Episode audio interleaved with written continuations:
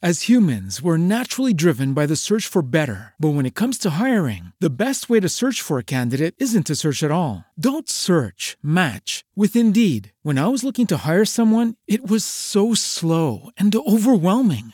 I wish I had used Indeed. If you need to hire, you need Indeed. Indeed is your matching and hiring platform with over 350 million global monthly visitors, according to Indeed data, and a matching engine that helps you find quality candidates fast. Ditch the busy work. Use Indeed for scheduling, screening, and messaging so you can connect with candidates faster. And Indeed doesn't just help you hire faster. 93% of employers agree Indeed delivers the highest quality matches compared to other job sites, according to a recent Indeed survey. And listeners of this show will get a $75 sponsored job credit to get your jobs more visibility at Indeed.com slash podcast. That's Indeed.com slash podcast. Terms and conditions apply. Esse aqui é mais um podcast que ninguém pediu pra ouvir, mas eu fui lá e gravei do mesmo jeito. E se você quer passar um pouco de raiva de mais um cara que acha que tem propriedade para falar sobre algum assunto, vem comigo.